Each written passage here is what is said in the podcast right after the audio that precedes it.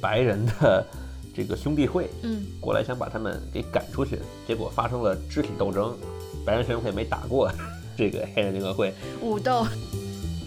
一六年，当时的呃共和党主席被一个人在校园推到地上。就我们常说对全球化的一个批评，说全球化其实是西方化，或者全球化其实是美国化。但我反过来也在想，到底什么是美国？美国这个国家是不是也被西方和全球化这些概念所绑架了呢？一个共和党团支持国家共和党自己选出来所支持的总统候选人。如果你对共和党负责，这是毋庸置疑的事情。对，但你如果你对康奈尔这个群体负责，就看起来非常非常的可笑。选特朗普可能是找死，呃，选克林顿可能是等死。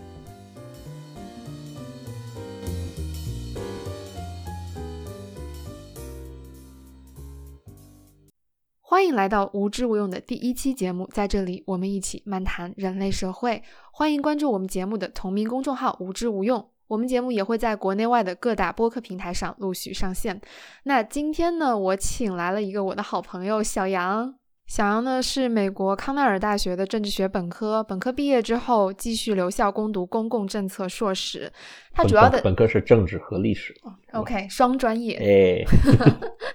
他主要的研究方向是发展中国家的政党更迭。呃，比较特别的是。他是一个非常资深的美国政治观察者。作为一个中国人，他是康奈尔校内共和党党团的重要成员啊，我们叫 Cornell Republican C2。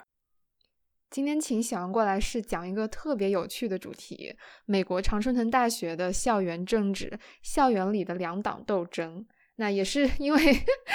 小杨这方面特别的资深，在 C2 待了三年半，也是经历了风风雨雨，看遍了人间的冷暖。呀过去四年发生的事情还是太多了。对对对，你是从 一六一七？呃，一七年，一七年我大一下的时候，当时因为我大一时候认识很多同学，当时在 C 二投入到当中去，还是大二，也是那也是一七年。哇，这个经历真的很奇妙，因为我觉得大部分的中国学生、中国本科生在这边都不会去参与这种类型的活动。你当时 就是出于好奇，好好奇占很大的一个。呃，层面，因为一我当时大一的时候是一六年嘛，当时是选举年，嗯，呃，我需要给观众们大家这个再重新回顾一下，当时一六年十一月八号之前，不可能有任何人，任何除了可能比较疯狂的特朗普支持者以外，任何有就是 no 对这个选举 no 的这波人，肯定都会认为当时希拉里克林顿是要赢的，嗯。啊，还是会有一些个别的学者啊，有预测到这个事情。对，sure，但就说可能当时我至少我作为一个刚刚来到美国的一个中国学学生，这个冲击力还是很大的。在有这这么一个冲击力之后呢，再加上我当时大一的时候认识了很多当时特别好的一些同学，嗯，他他都是当时刚刚也加入了共和党这个社团，嗯。所以说，就是好奇加上友情，就去尝试一下。而且你那时候应该也很小。实际上，中国人学就是在美国美本学政治的上也不是很多，特别少。然后，所以很很很大程度上，我高中当时有点小中二。你在天津，天津上的在天津，在在天津上的高中当时很中二。呃，当时高中的时候比较推崇小政府。当时对经济也没没有什么了解，但读了一堆什么这种奥地利经济学派啊，就是哈耶克啊，哇，那个米瑟斯啊，就这这种就是啊，大政府不好，然后就是一切都要归市场经济，所以当时有点呃 libertarian，就比比较自由意志主义，然后就是比较推崇小政府。而那而共和党实际上，虽然虽然说特朗普时代可能有点改变，但是实际上整体上共和党相比民主党更推崇小政府嘛。嗯，所以说结合了友情，结合了当时的这个那个就特朗普。意外获胜的这个冲击，再加上自己的小中二的，当时就开始投入到这个组织当中去了。我觉得我们观众一定很好奇，美国的校园政治到底是怎么样的？因为我们只要想到校园政治这四个字，就是以中国大学的反应的话，大家可能更多想到学生会。嗯哼，学生会。美国有学生会啊？嗯，有的大学我知道，就是喝酒啊，嗯，party 会比较多一点。就是你越会喝酒，你就越能当领导，可能还要送礼。美国严格上二十二十一岁之后才能喝酒，所以大学学生会肯定不能组织。官方肯定不能，但是你们偷偷的喝。哇，那 I can't possibly answer that。整体美国大学至少在康奈尔，呃，一九六九年和一九六八年是一个非常重要的一个，这这个稍微说一点小历史，就说六八年当时整个美国也是各种各样的就是运动都还比较盛行。嗯当年马丁路德金被刺杀，六十年代末的时候，学生运动在美国是最高涨的时候。呃，不同的学校都发生了校方跟学生之间的非常激烈的冲突。呃，像我们学校呢，康奈尔一九六九年也 发生了一个非常 重大的一个事件，嗯就是我们学校的黑人学生运动组织，到现在这个这个组织还存在，嗯呃，叫做 Black Student United，就是嗯黑人学生联合会 BSU，呃，武力占领了我们学校的一个 的一个武力占领，解释一下。就是他们持枪，你这个大家可以搜一下，就是康奈尔一九六九年武装占领，哦呃，就是占领了我我们学校的一个教学楼。嗯，他们诉求是什么？呃武呃装，占领。当时的情况是有人在呃黑人学生宿舍呃竖了一个就是燃烧十字架，就是 KKK 的一个燃烧十字架。哦三 K 党。这个事儿之后呢，首先是就是 BSU，就是黑人学生联合会，先不肯一开始肯定不是武装啊，一开始就说要静坐占领这个 一个教学楼来去示威，结果有白人的 这个兄弟会嗯过来想把他们给赶出去，结果发生了肢体斗争，白人学生会没打过 这个黑人联合会，武斗。呃，我就就是就是在武斗，结果黑人学生会就呃这个往里送了这个就是武器武器进去，然后当时还动用了州警，整个纽约州州警嗯还还围了学校，结果最后是学校的呃校董跟这个黑人学生会最后。和谈，对这个很有意思，跟跟跟学生和谈，然后最后的要求还这也是为什么这个这个事情有这么多照片，就是黑人嗯学生会要求他们能够持枪从正门在警察的护送下走出他们占领的教学楼。所幸最后没有任何人员伤亡。嗯在这个事情之后，美国各大学都开始成立了学生会，它能够管理自己的活动经费。这个就是在学费当中，每个人都有大概我忘了是两百刀还是四百刀一年的一个就是呃不少哦 是不少，就是就是学生活动经费。嗯，这个就是每一个社团都会有有分到不同，对这些经费的管理是完全由学生会来管理的，这个学校介入不多，这是他们最实际的一个权利。嗯，他们会有校外赞助吗？学生会本身没有什么真正，嗯据我了解啊，没有什么太多的赞助。每一个组织本身嗯会有，比如说呃，我们康奈尔共和党，哎，那我该怎么称你们呢 CR 呢？它算是党团，但还是社团？就它是隶属于学生会之下的嘛？对管理关系。对，因为是就说你每个学校肯定只有一个官方的民主党社团、共和党共和党社团，嗯。但是它也是学生组织，嗯，它并不是一个独立组织，它也呃获得这个学生会拨款，但是像于这种与就是就是所谓的校外组织有这么根深蒂固联系的这些组织，它可能不太依赖于学校的拨款，就是嗯。实际上不是学校，就是实际上就是学生会的拨款学生会的，拨款。因为呃每你们的钱主要是来自于主要不是学生会，我我们的钱主要实际上有共和党有拨经费，然后也有各种各样的也也有也有赞助，也有各种各样的捐款，嗯，那共和党呢？共和党对你们有什么直接的影响吗？嗯，一六年的时候，当时几乎所有的常春藤校，我确定的是哈佛、康奈尔、耶鲁、普林斯顿，好像只有达特茅斯的康奈尔共和党，一六年的时候支持了特朗普。基本上就是说但，你知道为什么一六年大部分常春藤院校的，嗯，没错共和党党团不支持川普？我们现在已经四年了，上特朗普刚刚败选，嗯所以已经四年下来，我们把特朗普作为美国总统这个事情当做一个习以为常的事情。嗯但实际上还是那句话，在一六年的时候，在他还只是一个候竞选候选人的时候，不管是美国呃左派还是右派，这都是不是一个很正常的一个事情对。所以说，再再加上当时也没有任何人认为他能赢，只要他不赢，他肯定对共和党的影响也不会那么那么的大。对吧？嗯所以说，就是再加上你在一个如此自由派的一个就是所占领的一个校园上，对对对你肯定对对对，前面我们没有说到，就是 你们在康奈尔的话是一个非常深蓝的自由泡沫校园里，对我这个你们是绝对的少数派。对，说这个我再需要强调一下，是本来作 作为一个非美国人，在康奈尔共和党就已经非常非常少见，还是在康奈尔。而且一九六九年我刚才讲的那个事情之后，就是因为康奈尔校董不是跟就是这个组织会不是妥协了嘛，嗯，出现了一一个就是康奈尔保守派教授的一批集体出走。所以，所以说，就说，就说，这这是一层一层的在这里头。哇，这个，所以说，我感慨一下，六七十年代真的是一个风起云涌的年代。因为我导师他有时候上课，他看着台下的学生在那儿玩手机、刷 Facebook，他就忍不住感慨：哎。你们这帮学生啊，闹腾闹腾，最多也就上课，没错 没错，看看比赛，这个玩玩游戏，也干不出什么别的 事儿。说这以前的那些学生，那是真的闹腾。没错，如果说学生会实，我刚才讲的实际权利是分这些钱，嗯，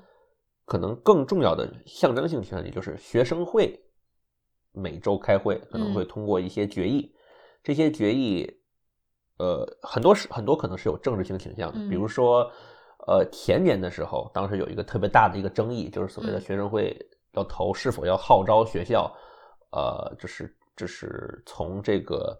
就是跟以色列有关的这些，就是实际上就是不投资，因为这个首先重要是，首先康奈尔它毕竟是个成人藤藤校嘛，所以说就是康奈尔大学的学生会通过了一个什么样的决议，是能够。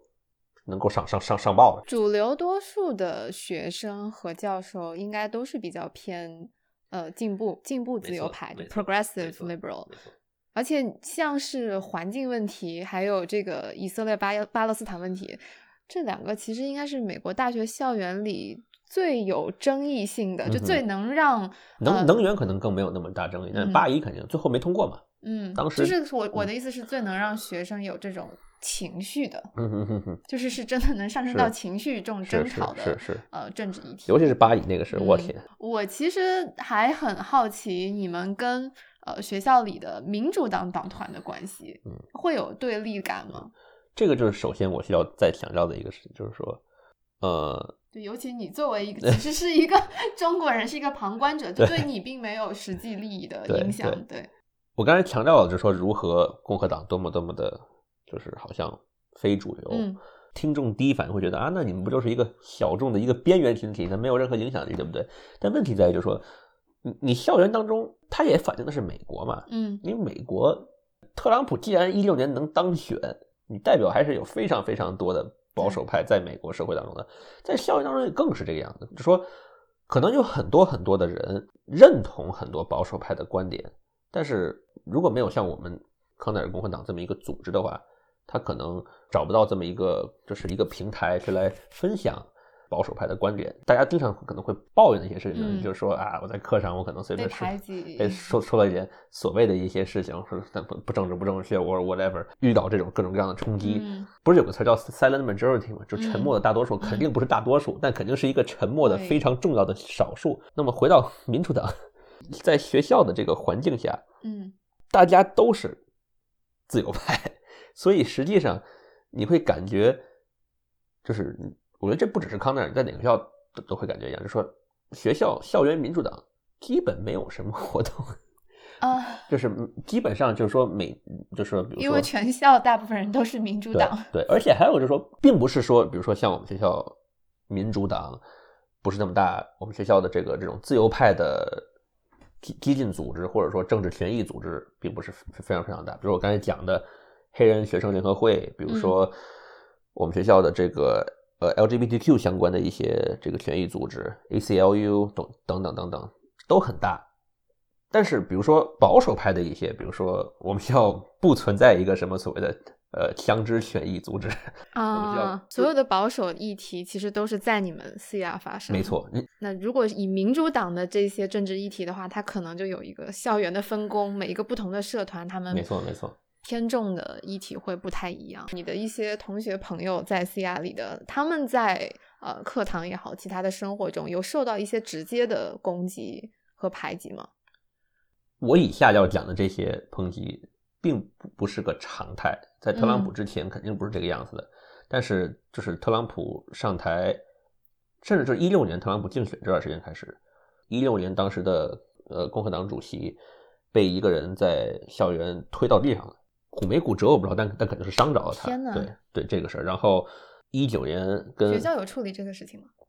当这个人最后没找到，呃，我个人没有遇到这个情况，因嗯为或多或少可能作为一个外国人外国人，不管有多么的参与到 共和党的这些活动当中去，大家不太觉得 like 他们觉得你就是在玩，更像一个观察员。in a in a way，但是因为毕竟特朗普代表了共和党在国家层面上，他也肯定能够反映到我们康奈尔的这个共和党的这个社团。呃，很多很多人，就比如说我刚才讲的那个，就是我那个同学，嗯大一到大四，慢慢慢慢的，随着特朗普这四年来各种各样的发展，他身边的保守派朋友越来越多，他身边的自由派朋友啊越来越少。人可能就有这样子的一种倾向，谁都喜欢跟自己呃观点相似的人在一起。因为但但我觉得，但我、嗯没错，但但我觉得也不仅仅是观点问题了。就我举举一个一个例子吧，嗯一九年，康奈尔共和党的副总统在我们学校的校报上发表了一篇文章，原因是什么呢？是就是我们学校的一个组织有一个情人节的一个舞会这么一个活动，嗯然后这这种活动肯定都有捐款嘛，嗯就是门票啊各种各样的，然后最后会捐给一个组织，这个组织决定了把它捐给这个 Planned Parenthood，翻译过来应该叫应该叫做美国计划生育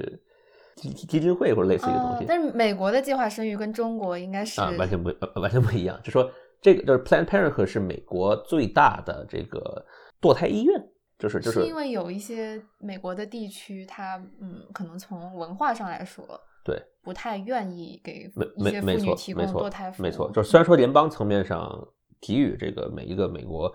妇女的这个堕胎权，但是在嗯各州对，尤有不同的其些很传统、很保守的，南方州、阿拉巴马什么的。然后，但而而且这个堕胎这问题也是一个非常重要的一个分水岭。他这个人写了一个什么文文文章呢？就是说，你可以把它捐给一些其他更不这么有争议性的一个慈善组织。嗯，就是跟你们思亚过不去。啊，是没错。结果在这个事儿之后，他他个人上获得了非常非常大的抨击，他在网络上也受受到了一定程度上的网络霸凌，很多人去他 LinkedIn page 把他的 头像，然后把他画个什么撒旦的那种所谓的一个什么这种犄角什么的各种各样的，在堕胎这种事情上，你可以让他很个人化嘛，嗯因为就是这这也是大学，所以说嗯当你发这么一样的一个文章的时候，他他可能会认为你是在针对我。嗯，你是在个人意义上针对我，就别谈做不成朋友了，同学可能做不成，因为我刚才也讲到了，这不是常态。说这四年肯定跟之前不一样，如果特朗普之前共和党大家笑笑就罢了，可能不不会那么个人化，还能台面上还关系倒也不错嘛。但很大程度上，说这四年为什么说特朗普能够让这么多人，不仅不仅仅是校园上的，嗯整个美国人就是都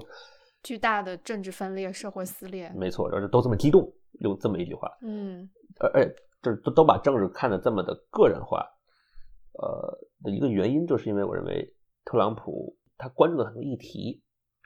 比如说堕胎问题，比如社会上的这宗教问题，比如说嗯移民问题，实际上都是很个人化的一些事情。可能相比于税收，我不是说税税收不个人化，税收当然也很个也嗯也也很有关系了，没错。对对对，它影响生计，但是很多人可能觉得它就是一个数字。对，嗯小先声明一下，我虽然是康奈尔共和党成员，但是我个人并不是支持特朗普的。嗯这届总统，如果我可以选选的话，我肯定会选拜选拜登登。就是还是那句话，我是中国人嘛，不管嗯怎么样，我是中国人嘛。而且我在美国是拿拿学学生签的，这是很个人嘛。特朗普就是你他你可以有各种各样的理由说为什么限制移民是好的，但是对于我来讲，这是个很现实。那如果抛开这个签证的问题，你会选择特朗普还是拜登？抛开这个问题，也还会是拜登，因嗯为还是说就是说，可能特朗普的很多把政治个人化的这个东西，不能接受。对，就会你，所以你就会比较像呃传统的或者建制派的共和党人的对一些看法。就说对，像比如说小布什啊等等，嗯共和党的比较传统的一些大对佬，他们这次选举也站出来说，我支持拜登，不支持特朗普，对，呃，小布什没有直接站出来是这么嗯说，但是暗示。一六年跟 二零二零年的这个共和党党代会，他都他作为前前总统都没有出席，这可嗯能这也代表一个态度。嗯你不能说特朗普之前，呃，奥巴马或者小布什的这些决定不影响个人，政治就是影响个人的嘛。就说，艾米你你布什去伊拉克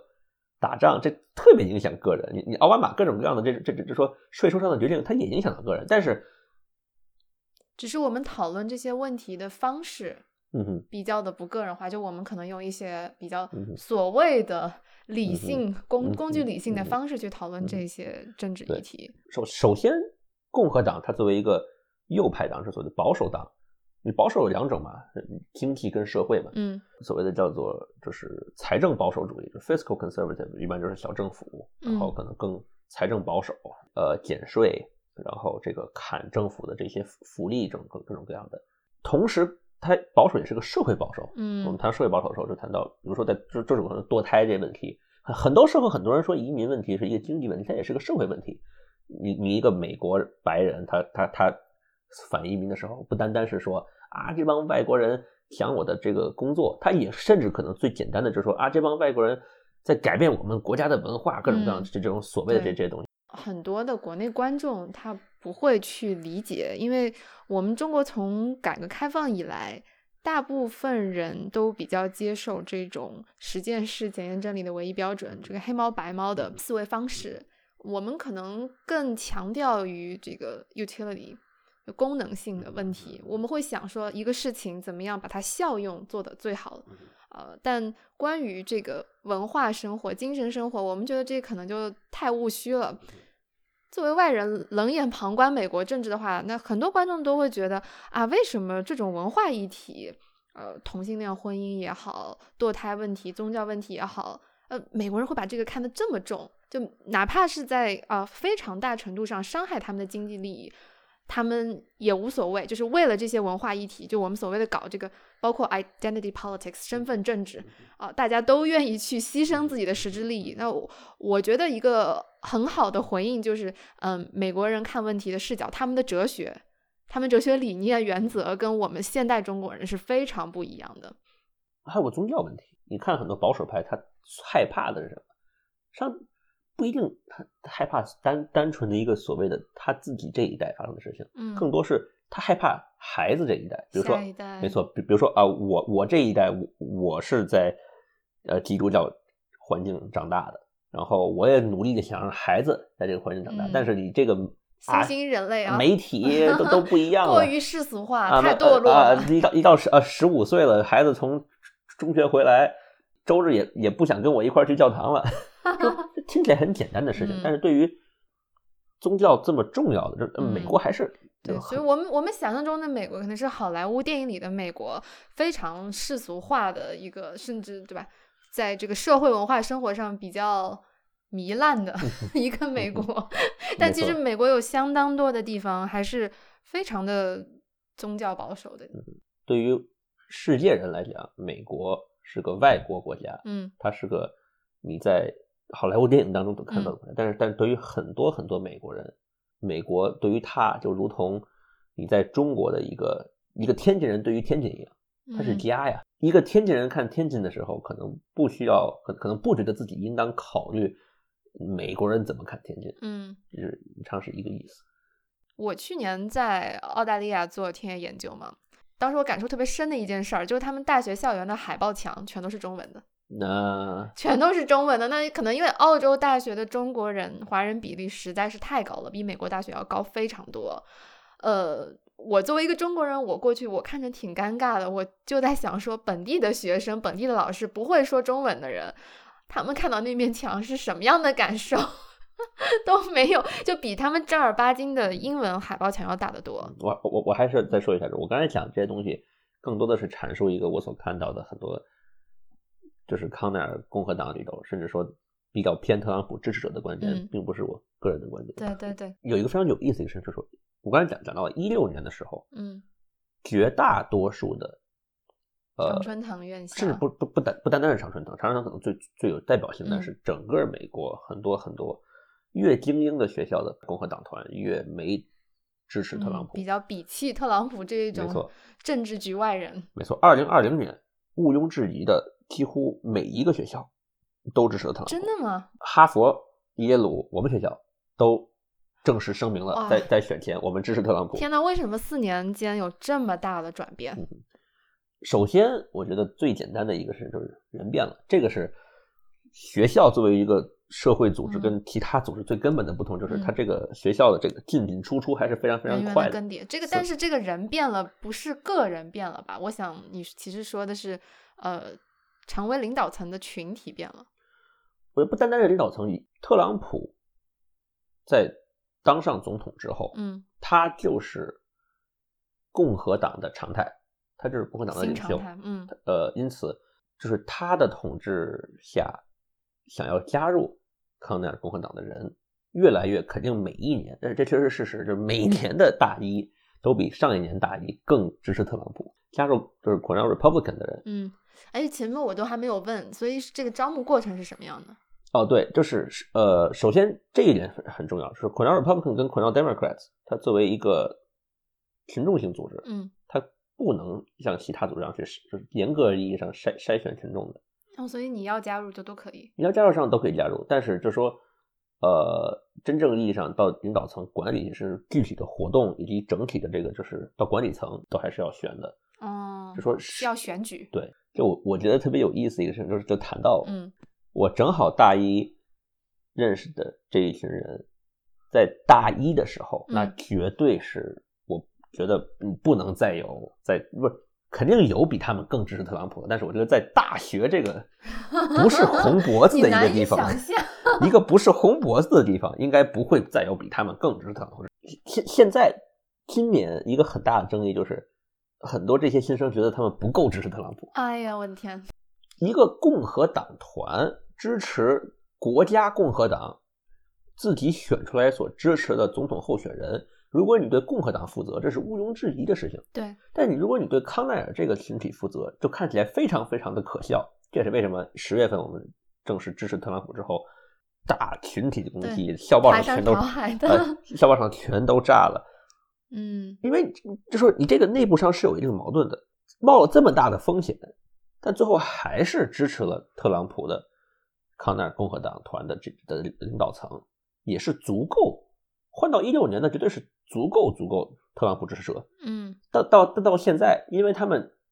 接受常识，接受民主常识，败选就是败选。对呀现在天天在我们自己的 group chat 里头还还还会被一些新新生，特别是大一大二新生骂说你们不够支持总统，你们不够支持 our president，我们的总统。我你知道我在想什么？我就想到那个 AOC 他们民主党四小将是如何攻击 南希佩洛西这些民主党的建制派不够支。持我们的政策，对，但是其实佩洛西已经非常非常民主党了，还要怎么样？那那其实你跟你同一届的当时的 CR 的同学，有没有人后来在川普当选之后，呃，选择离开的？一八年是个分水岭，一八年之后，康奈尔共和党应该是一个绝对的支持特朗普呃的一个组织。嗯不管说呃内部分歧可能会是说是你支持他的政策，支持他的人哪种程度上的支持，基本上大部分人对特朗普的失望，我觉得这个可能让听众觉得很奇怪啊。大部分人对特朗普的失望，不是说特朗普做了什么他们没想到的事情，嗯，更多是他们觉得特朗普没有做。很多承诺没有做，对吧？墙没有建，呃，这个呃，就是说外交政策没有足够的那么的墙 没，有建吗？没最后没有建成啊。一直都在建的路上。没错，一直都在建的路上，墙没有建，这个外外交政策不够狠，呃，外交政策还不够狠，他们是希望怎样？是啊，然后移 移民问题没有得到彻底的解决，还不够彻呃，底。就是堕胎问题，堕胎问题也没有得得得得得到根本性的改哇！变但。是特朗普应该说已经是共和党近几十年或者美国近几十年的总统里面，在宗教问题上、社会文化问题上，至少在言语上最公开、最直接、最激烈的一个总统。这个我就是我要讲的一个事情，就是说，我觉得不管是国内的听众，还是很多美国人特别不能理解的一个事情，嗯就是说，我们我们举个例子吧，小布什，小布什，小布什作为个人来讲，那是绝对绝对虔诚的基督徒，嗯，但是个人行为上特别特别的虔诚。特朗普，糜烂的纽约大叔。没错，就是为人上你这，但问题就来了，为什么保守派基督徒，尤其是社会保守派基督徒，就就是在美国叫福音，就是尤其是福音派的嗯。的的这个这些选民这么支持特朗普，嗯。比布小布什还要支持多了。嗯。就是因为小布什时代的共和党可能看到，如果我们过度强调社会议题、堕胎、呃移民问题、呃这个就是同性问题、LGBTQ 问题，嗯。呃可能会撕裂美国社会，嗯。可能让大家更对更政治个人化。嗯他为了避免这件事情，可能更加侧重了经济上的这个考量，就是说我个人虔诚，但国家是国家，个人是个人。我当然希望国家能够像个人一样，但是属于是引导型的。但是特朗普他个人不是，但嘴上或者实际行动上，他说：“哎，我不觉得有什么问题，撕裂就撕裂，我们对，我们对。”所以说，他就真的去做这些事情。当然，你你如果问一个共和党，可能他会说啊，之所以布什跟现在不一样，是因为布什年代跟现在不一样。就很多人会说奥奥巴马这八年社会有如何大的改变？你从一个社会保守派的脑子里去看这个事情，嗯过去的这个二十年有根本性的一些改变。呃，移民问题上，呃，二零一零年当时美国有一个特别特别著名的一个报告，呃，按照现在的移民率，四十年之后，到了二零五零年，白人会成为不占绝对多数，就是少数群体能够在加在一起能够成为美国的绝对多数。零五年的时候，美国当时没没有一个州就是认可同性婚姻。二零一五年通过最高法院的判决，美国正式成为一个完全接受同性婚姻合法化的一个国家。这也是特朗普他为什么很聪明，他看到了这个契机，就是很多保守派好像感觉只要正在失去这个社会，没错，没错，没错。他们觉得，他们真的觉得他们好像在失去这个社会。嗯二零一六年的时候，有一篇特别特别有名的一篇保守派文章，叫做《Flight Ninety Three Election》，联航九三选举。嗯，什么意思？呃，联航九三就是当时九幺幺的时候，不是有嗯四架飞机嘛？两嗯两架撞了双子塔，一架撞了五角大楼，还有一架本来是好像是是想要撞国会，结果后来乘客英勇的不是夺回了嘛？嗯结果坠毁在宾夕法尼亚的草坪上嘛。嗯他说这个选举叫联航九三选举的意思什么意思？就是说，如果克林顿当选，我们过去八年这些所有的社社会转变，我们又真的丢了美国。我们不知道特朗普这个人会怎么样，但我们要做一次联航九三式的 的决策，嗯，赌这么一把。如果完蛋就完蛋了，就死马当活马医。选特朗普可能是找死，呃，选克林顿可能是等死。欢迎大家在各大播客平台寻找我们的节目。如果你喜欢这期节目的话，也请留言写下您的想法，并给我们点上一个赞。欢迎关注我们的同名微信公众号“无知无用”，这样您就能第一时间看到我们节目更新的信息。那我们下期再见，拜拜。